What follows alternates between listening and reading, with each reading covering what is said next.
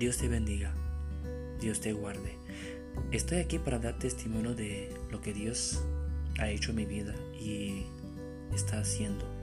Estoy aquí para ayudarte, para compartir las buenas nuevas del Evangelio y para seguir creciendo en nuestra relación con Dios.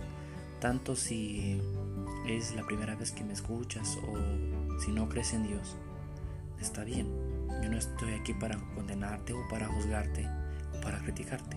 Estoy aquí para ayudarte y si necesitas para darte algunos consejos de mis propias experiencias con Dios. Tenemos un vacío dentro de nuestros corazones que solo Dios lo puede llenar. También te puedes, te puedes engañar a ti mismo diciéndote que no, pero es así.